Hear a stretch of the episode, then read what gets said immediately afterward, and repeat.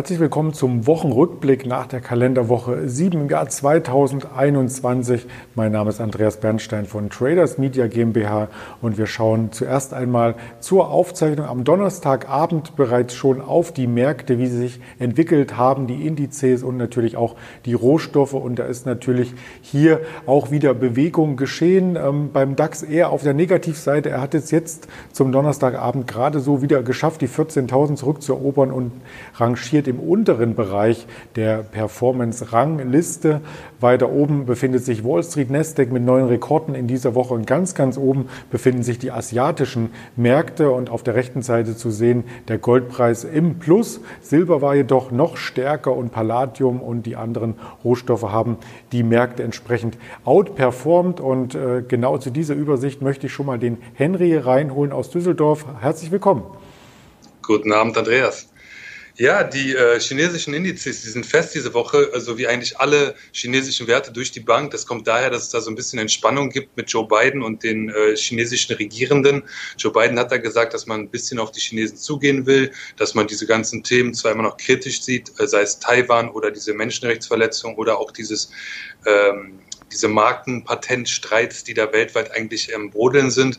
Aber dennoch, das war ein positives Zeichen für die Chinesen. Man sieht es auch gerade bei den chinesischen ADRs, die vorher so gebeutelt waren. Ich nenne da mal zum Beispiel eine Huya oder eine Doya oder eine ähnliche Werte, die so ein bisschen wirklich abgestraft wurden. Die, man hat schon in den letzten Wochen gesehen, dass sie sich erholen, so gesehen. Und jetzt mit dieser Einigung mit Joe Biden, also mit dieser anstehenden eventuell Einigung mit Joe Biden, die Indizes sind ganz klar im Plus, ganz klar die Gewinner diese Woche.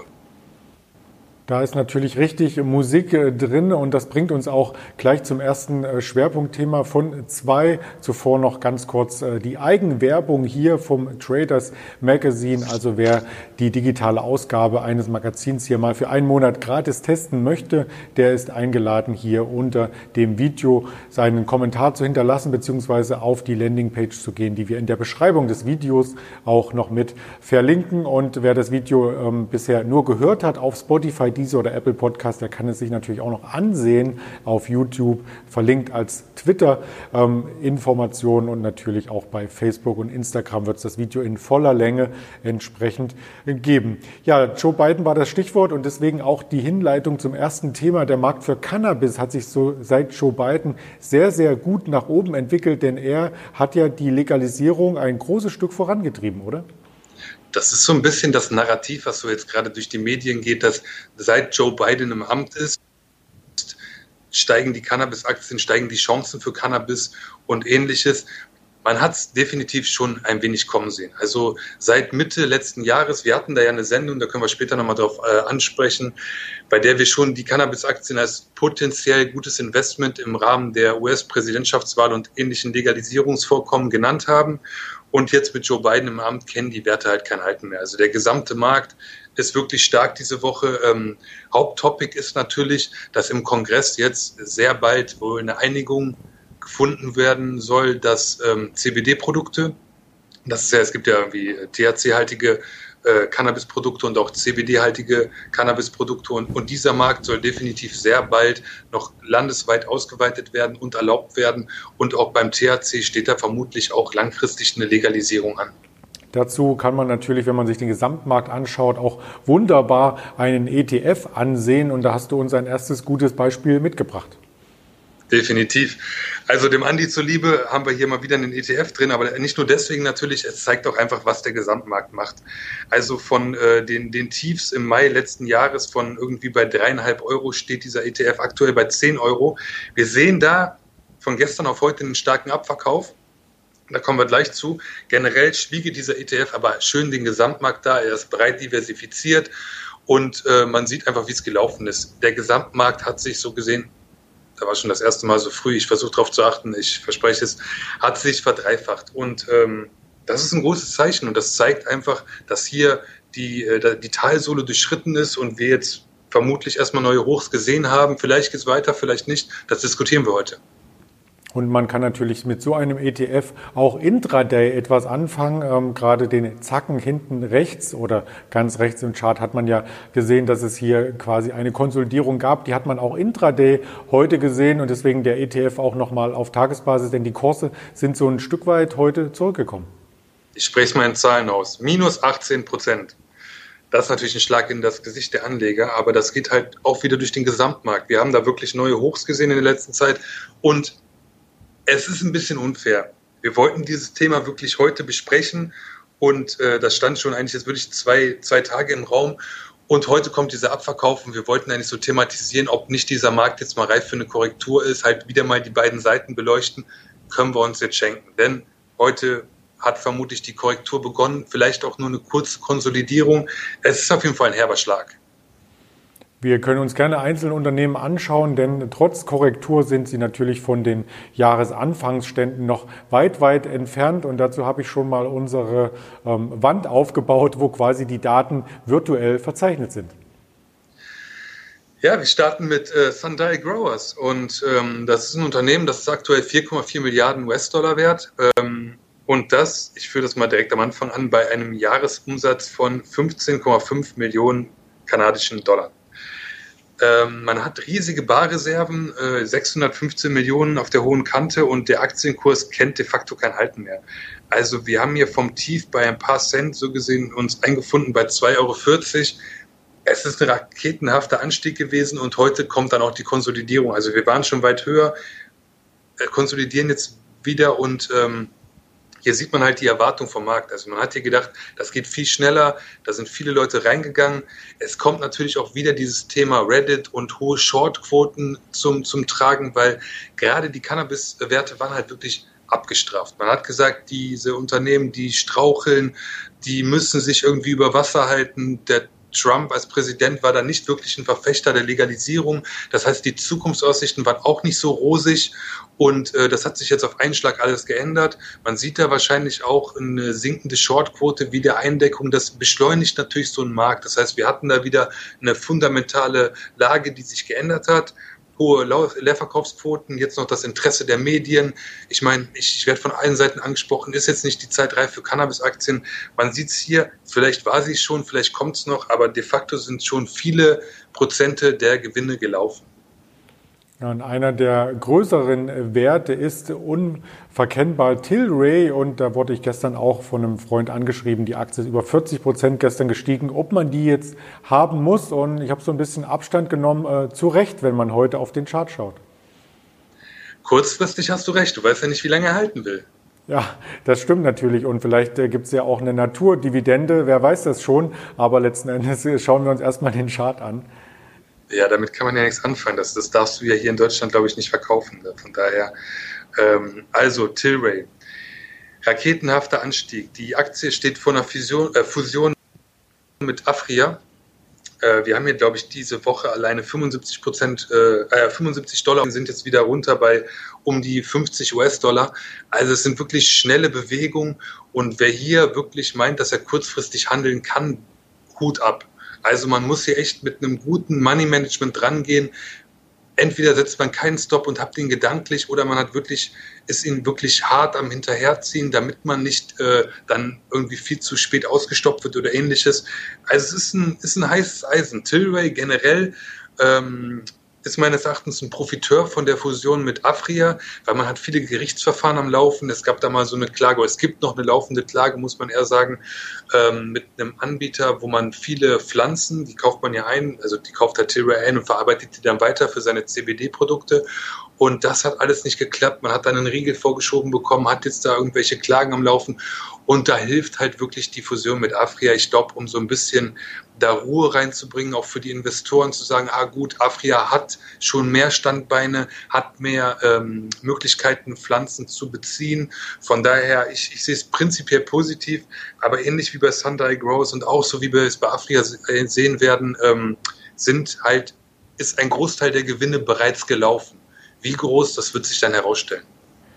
Die ähm, ähm, Fusion ist natürlich das eine Thema. Das andere Thema, was am Dienstag für den Kursausschlag ähm, gesorgt hatte, war, dass es ja mit äh, Crow Pharma eine Kooperation geben soll. Und ich hatte das in der Mittagsschalte bzw. im Mittagsvideo der LS Exchange heute schon ergründet und im Detail dargestellt. Und hier nochmal die Kurzzusammenfassung. Es geht um medizinische Cannabisprodukte, die dann im Vereinigten Königreich vertrieben werden sollen. Also durchaus auch etwas, wo man als Naturdividende ähm, ganz legale ähm, Wirkstoffe am Ende in, in, einer anderen Verpackung in England kaufen kann. Und das erschließt natürlich nochmal einen gänzlich anderen Markt. Definitiv. Also an sich ist sowas immer eine großartige Sache, sein Produktportfolio zu erweitern. Es war bei Tilray nur der logische Schritt. Die haben angefangen mit CBD-Produkten, sind jetzt auch auf diesem Markt, wie du angesprochen hast. Guckt euch das Video an, das ist wirklich empfehlenswert. Vielen lieben Dank. Und äh, du hattest schon den anderen Wert, der bei der Fusion eine Rolle spielt, angesprochen. Und das war Afria. Auch den wollen wir etwas näher vorstellen.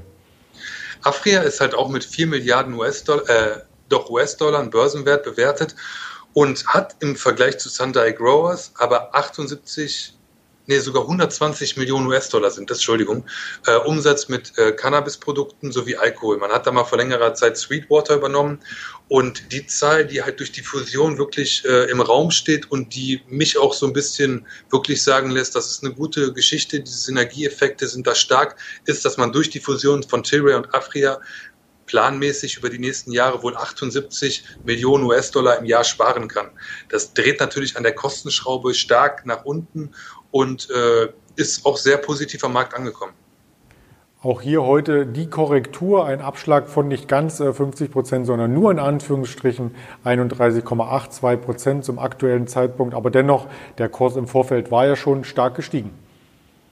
Definitiv. Also äh, der, das Chartbild sieht aus wie bei den beiden Aktien davor und auch wie bei der nächsten Aktie, die wir vorstellen werden. Es war einfach Zeit für eine Korrektur. Was so stark, so schnell steigt, das fällt auch irgendwann. Man hat es beim Bitcoin gesehen, man hat es bei den Lithium-Aktien, bei den Wasserstoffaktien gesehen. Schnelle Bewegung, aber das ist ja auch schön für den Handel. Ich meine, für jeden ist was dabei. Es gibt hier Short-Produkte auf so gut wie alle Cannabis-Aktien, auch bei, äh, auch bei deutschen Anbietern.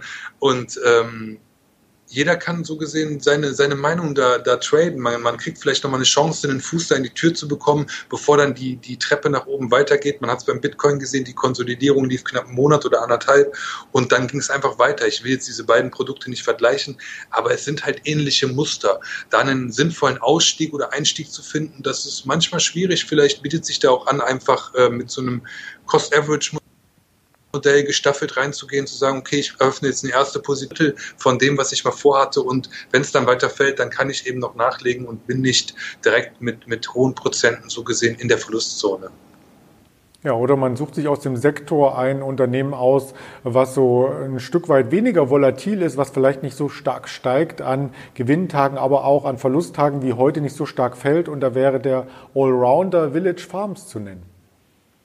Village Farms ist spannend. Ist auch sehr viel diskutiert aktuell in den ganzen Foren. Also es ist eine Milliarde Market Cap, Umsatz 150 Millionen US-Dollar, aber einen Verlust von 70 Millionen US-Dollar. Der Chart sieht ähnlich aus, brauchen wir eigentlich gar nicht drüber reden. Jeder kann das sehen oder lesen oder nachschauen. Was hier interessant ist und was auch so gesehen ähm, so ein bisschen das Steckenpferd von Village Farms ist, man hat Vertriebsstandorte nicht weltweit, aber in wichtigen Märkten. Man ist hier in ganz Nordamerika, von Kanada, USA über Mexiko so gesehen vertreten. Das heißt, egal wo die Tore für die Legalisierung geöffnet werden, man ist dabei. Man ist aber auch mit einem äh, mit einer Zweigstelle in Europa, in den Niederlanden und in Austria, also in Österreich vertreten und hat hier auch dann kurze Wege so gesehen nach, nach Deutschland zu exportieren oder sei es egal welches Land eigentlich eröffnet, man ist definitiv dabei. Das heißt, ich mag das Modell, ich mag die Zahlen nicht so, aber das ist halt eine Geschmackssache. Ich denke, bei den vorgestellten Werten ist für jede Risikoneigung eigentlich was dabei. Und vielleicht äh, sind das auch Unternehmen, die, wenn sie international tätig sein wollen, erst noch einmal eine Fusion hinter sich bringen möchten oder müssen sogar. Da hast du ja zwei Unternehmen davon vorgestellt, bei denen das sozusagen in der Planung ist. Das bringt mich zur Allgemeinfrage. Ist das für die Branche eher so ein Konsolidierungszwang, der jetzt hier einsetzt? Zwang gibt es ja nie. Man kann sich ja immer frei entscheiden. Aber wenn man halt profitabler sein will und wenn man organisch nicht schnell genug wachsen kann, wie es in so einem Markt nötig ist, ich meine, ich erinnere mal an sowas wie, wie eine durch, ähm, diese Durchdringungsstrategie, dass man schnell viele Marktanteile gewinnen will, dann ist es halt ein Selbstzweck. Ich habe deswegen am Anfang angeführt, dass zum Beispiel alleine Sunday Growers hier auf 600 Millionen äh, US-Dollar Barreserven sitzt und das ist eine Kriegskasse. Man kann hier wirklich einkaufen, man kann sagen, okay, wer hat sich in welchem Bundesland in Amerika ähm, stark gemacht, wer hat da eine gute Positionierung, welche Marke ist vielleicht auf dem aufsteigenden Ast bei, bei Jugendlichen, ich, ich weiß nicht, wo man da die Zielgruppe genau sieht. Ich meine, auch Rentner rauchen Cannabis, benutzen CBD-Produkte. Also es wird hier meines Erachtens definitiv zu Fusionen kommen. Eine Konsolidierung wird da stattfinden. Es ist schwer für neue äh, Produzenten da in den Markt jetzt reinzukommen, weil er potenziell die Grammkosten pro verkauftem Gramm Cannabis oder CBD-Produkten sinken wird, alleine dadurch, dass man mehr produzieren kann, dass man mehr Abnehmer hat. Das ist ein normaler Vorgang und dann sinken die Margen ähm, halt sehr konträr zu unserem zweiten Thema heute, zum Beispiel den, den Goldminen, da haben sie es auch lange mitgemacht.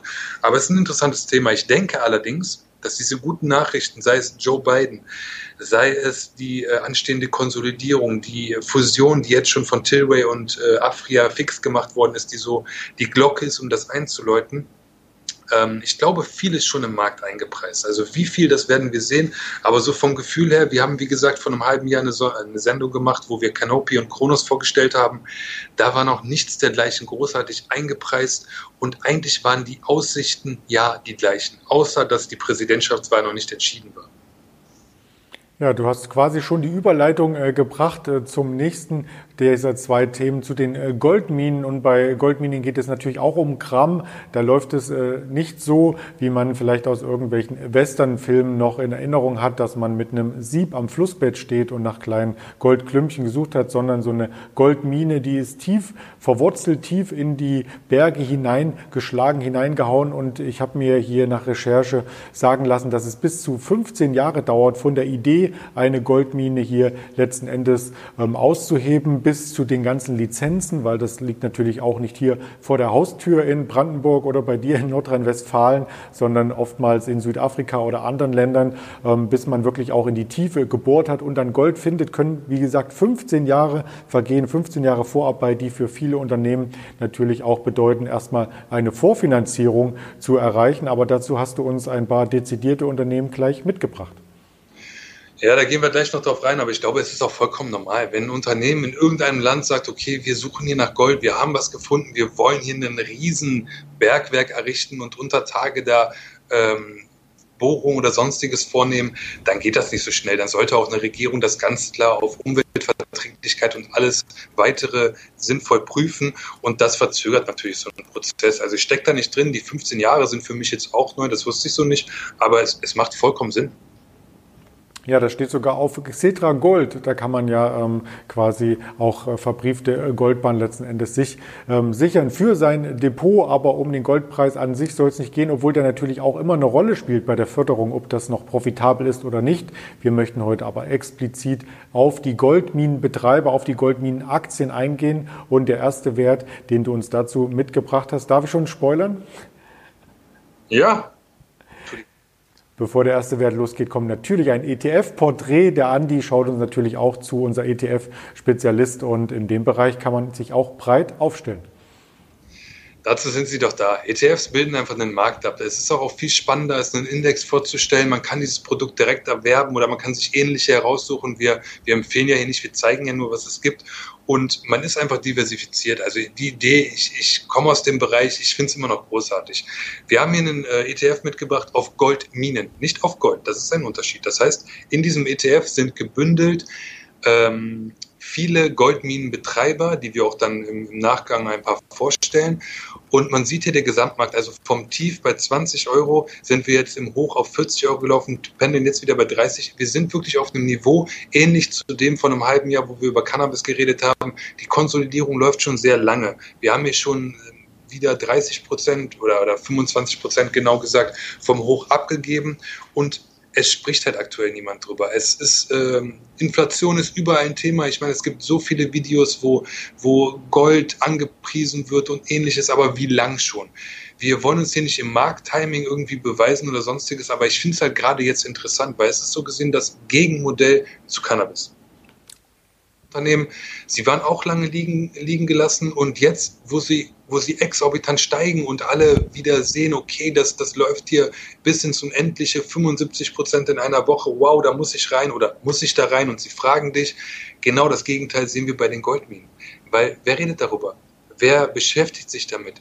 Alle sagen, okay, ja, irgendwann muss ja die Inflation mal anziehen, aber wenn sie dann kommt, sind sie dann auch richtig positioniert und kann man sich dann auch schnell genug positionieren, wie man beim Cannabis oder bei den Cannabis-Unternehmen sieht, geht es ja einfach exorbitant schnell und ich sage nicht, das kommt, aber das kann halt bei den Goldminen passieren und ich sehe halt die Chancen hier definitiv als gegeben an, weil einfach das, das Downside-Risiko bei all dem Geld, was so gesehen in die Märkte gepumpt ist, diese alte Leier, guckt euch irgendein YouTube-Video an, das ist ja das Lieblingsthema und ähm, deswegen stellen wir es heute vor. Ja, und auch weil man, wie du sagtest, ein bisschen antizyklisch äh, denken sollte, bringe ich nochmal die Worte von Warren Buffett hier mit ähm, ins äh, Bild, den du gerne zitieren darfst. ich lese mal vor. Wir versuchen einfach ängstlich zu sein, wenn andere gierig sind und nur dann gierig zu sein, wenn andere ängstlich sind. Es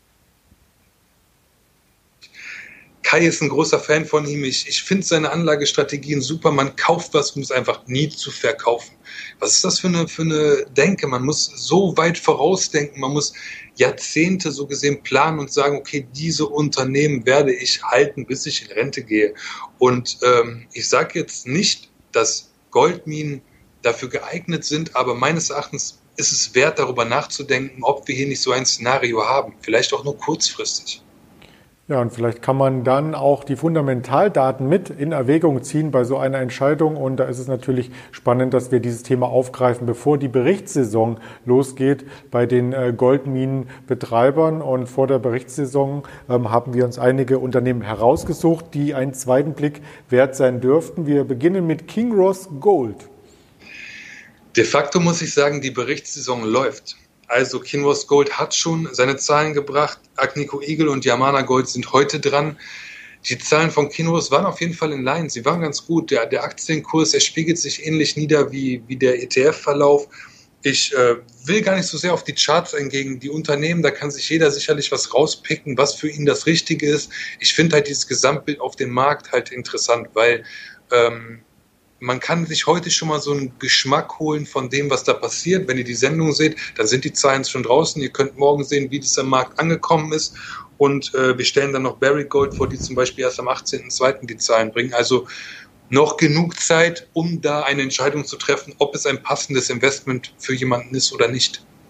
Ja, du hast sie schon im Schnelldurchlauf genannt. King Rocks Gold äh, schauen wir auch im Chartbild uns noch kurz an und leiten damit über zum nächsten Unternehmen Agnico Eagle. Agnico Eagle kommt vom Tief bei 33 Euro und steht im Hoch standen wir bei 73 Euro und jetzt sind wir ungefähr bei 58. Also wir finden uns auch wieder in der Mitte ein. Es gibt hier schöne, es gibt hier schöne Tabellen, wo man so gesehen die die Produktionskosten pro Tonne Gold ermitteln kann. Das heißt, es lässt sich hier sehr leicht errechnen, wie viel verdient jedes Unternehmen und da steht Agnico Eagle definitiv gut da. Ähm, es ist auch so ein bisschen der Gradmesser dafür, was natürlich passiert, wenn Kosten für das produzierte Produkt steigen oder fallen oder gleich bleiben und der Verkaufspreis steigt. Das ist eigentlich ein wunderschönes Szenario, weil die Goldminen waren jahrelang damit beschäftigt, ihre Kosten zu drücken, weil der Goldpreis schlichtweg auf der Stelle stand und das auf einem wirklich niedrigen Niveau. Mittlerweile stehen wir bei 1800 US-Dollar, 1600 oder 1530 Euro waren es heute Mittag. Die Unternehmen verdienen gut und es steht vermutlich jetzt so ein bisschen auch die Konsolidierung weiter an. Wir haben es bei Barrick Gold und Goldcorp gesehen. Die Fusion war großartig. Es ist ein toller Manager an der Spitze, der das vorantreibt.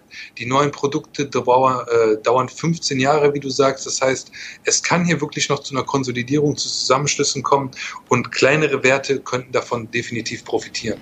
Das war Platz 4, wenn man die Marktkapitalisierung sich anschaut von den Goldminenaktien. Mit etwa 11,4 Milliarden Euro ist das Unternehmen bewertet. Das nächste ist etwas kleiner, aber ebenfalls bekannt und das ist Yamana Gold. Yamana fand ich mal eine Zeit lang, war das wirklich war super interessant. Da gibt es eine längere Geschichte zu, aber jetzt kurz gesagt, nach dem Abverkauf kam ein starker Anstieg und jetzt sind wir auf einem adäquaten Niveau bewertet, meines Erachtens. Also die Fundamentals mal raus, einfach die Story dahinter. Das ist ein Unternehmen, ähm, vielleicht nicht gerade für eine Fusion geeignet als Übernahmeziel, aber vielleicht auch um zu übernehmen. Und man hat da wirklich auch schlaue Picks in den letzten Jahren gemacht. Ich äh, rate jedem, sich da nicht jetzt auf Yamana einzuschießen. Das ist nicht meine persönliche Empfehlung. Ich habe da andere Präferenzen, aber ähm, man sollte einen Blick drauf werfen und man sollte auch sich nicht von dem Chart abschrecken lassen. Also gerade, gerade mit, mit fallenden Kursen, es ist ja wirklich kein starker Abverkauf, sondern es ist so eine scheibchenweise Konsolidierung und Einstiegskurse, die, die findet man halt immer wirklich nur langfristig. Das stimmt natürlich. Und ähm, bevor wir in zu kleine Werte hier abdriften, denn es gibt sehr, sehr viele Goldminenbetreiber, lass uns noch einen der Top 3, manchmal Top 1, manchmal Top 2 benennen. Und das ist Barry Gold. Da stehen nämlich noch Quartalszahlen an, aber erst in der kommenden Woche. Das wird definitiv spannend. Also bei Barry, bei Barry, Gold, da weiß ich aus dem Kopf, dass wir, dass wir definitiv unter 10 Euro waren. Ich meine, ich habe da 7 oder, oder 8 Euro in den letzten zwei Jahren gesehen. Im Hoch waren es dann schlagartig 26, 27 Euro nach der angekündigten Fusion und ähnliches. Jetzt sind wir wieder bei 17 Euro. Das heißt, auch hier findet eine Konsolidierung gerade statt. Man, man bringt noch die Zahlen am 18.02. Man bringt immer, also diese Goldunternehmen bringen immer ähnlich wie die Ölunternehmen und anderes Förderquoten, Produktionskapazitäten und alles. Und das haben sie dieses Jahr schon gebracht. Barrick Gold stand da wirklich gut da. Man hat die Kosten gedrückt. Man hat eigentlich alles eingehalten, was der neue CEO versprochen hat. Und ich, ich mag das Unternehmen persönlich. Also ähm, wieder keine Kaufempfehlung, aber es ist eine spezielle Story. Man, man kann so gesehen sich, wie gesagt, was rauspicken, was einem gefällt. Wir stellen heute mal keine Penny Stocks oder ähnliches vor, sondern meines Erachtens solide Unternehmen, die, ähm, die gut kapitalisiert dastehen, seit Jahren Gewinn machen und auch Krisen durchstanden haben. Das sind alles Indizien für ein solides Investment. In der Tat, äh, pro Jahr werden hier ungefähr 7 Millionen Unzen oder 200 Tonnen Gold ähm, gefördert und das Unternehmen ist 36 Milliarden schwer von der Marktkapitalisierung her und macht einen Umsatz von 10 Milliarden ungefähr pro Jahr, also eines der Big Player in diesem Segment. Ja, jetzt haben wir eine Menge von Goldminenaktien durchgesprochen und natürlich auch Cannabis-Aktien. Da stellt sich natürlich die Frage, und nun ist es einfach easy, ähm, diese ETFs als Beimischung ins Depot zu legen, ganz, ganz langfristig oder sollte man unter Trading-Aspekten hier auf die Newslage immer wieder schauen und dann immer mal zyklisch beziehungsweise wie Warren Buffett sagte, antizyklisch eingreifen? Es schadet nie. Weil wenn man nicht die Muße hat oder nicht das, das Know-how oder auch einfach nicht die Zeit oder die Lust, sich in Einzelunternehmen einzulesen, dann, dann bringt so ein ETF definitiv was. Wenn man streut einfach, man hat Gewinner, man hat Verlierer, aber wenn man meint, jetzt ist die Zeit für Goldminen oder für andere andere Bereiche gekommen und man findet da einen passenden ETF. Warum denn nicht? Also ich, ich finde es vollkommen legitim. Ähm, du hast gerade gesagt, ob es einfach wäre, das jetzt einfach ins Depot zu legen oder ob man traden sollte. Es ist meines Erachtens eher die Frage, welchen Anlagehorizont hat man? Was, was hat man vor mit seinem Portfolio? Und wer da halt kurzfristig meint, irgendwelche Bewegungen abzugreifen oder sonstiges, der sollte das tun. Ansonsten bin ich persönlich ein Fan von einfach nur balanciertem, balancierten Depot verwahren, weil wenn man sagt, okay, ich, ich habe von mir aus von einem Jahr vielleicht Cannabis-Aktien gekauft, liegt darauf wunderbar vorne und bei dem Hype von Wasserstoff und Lithium war ich auch dabei. Ich habe wirklich die Möglichkeit, hier aus Gewinnen zu schöpfen. Warum sollte man dann nicht antizipieren und vielleicht einen Gedanken daran verschwenden, wie es weitergeht? Was kommt nach dem Hype? Was kann nach dem Hype kommen? Und da eine gesunde Portfolioaufteilung zu haben, finde ich nie verkehrt. Ja, nichts steigt unendlich und wie du auch eingangs bei den Chartbildern schon sagtest, auf so starke ähm, Kurssprünge folgt immer irgendwann eine Korrektur und äh, vielleicht äh, sollte man vorher vor so einer Korrektur auch mal dann über Gewinnmitnahmen nachdenken, wenn man denn welche hat. Also das ist ein interessanter Aspekt von dir.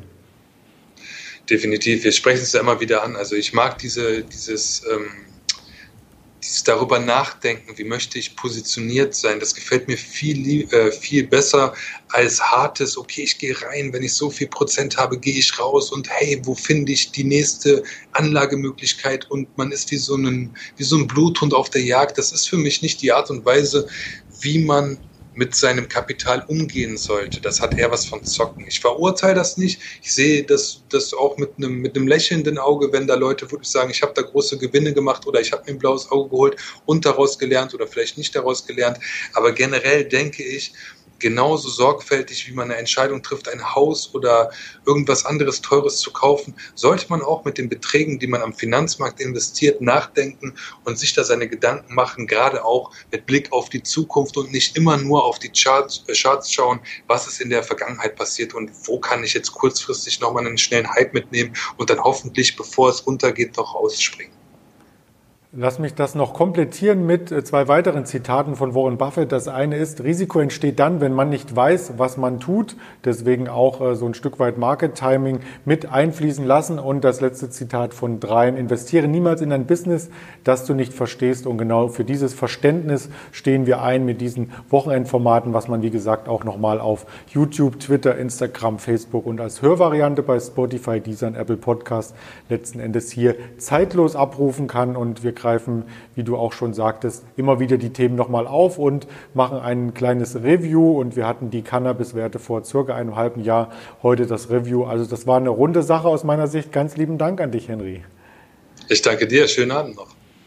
Ja, und das Video gibt's äh, erst am Freitag, äh, werden Sie das hier sehen, beziehungsweise Samstagmorgen, je nachdem, auf welchen Kanal Sie das abrufen. Wir haben das schon am Donnerstagabend aufgezeichnet und wünschen Ihnen natürlich an der Stelle auch ein angenehmes Wochenende. Bleiben Sie gesund und uns treu ergeben. Gerne einen Like geben, einen Daumen, ein Sternchen, was auch immer es auf den Plattformen gibt. Hier Andreas Bernstein von Traders Media GmbH zusammen mit der Alice Exchange.